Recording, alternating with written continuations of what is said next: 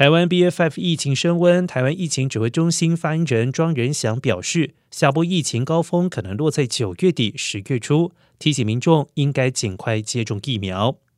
而感染科权威黄立明表示，到了九月初，社区感染个案中，BA.5 占比应该会超过 BA.2，届时单日新增病例恐怕达到五万例。不过，庄人祥缓颊表示，九月初不大可能一下子就飙到五万例，但希望尽量维持在低推估。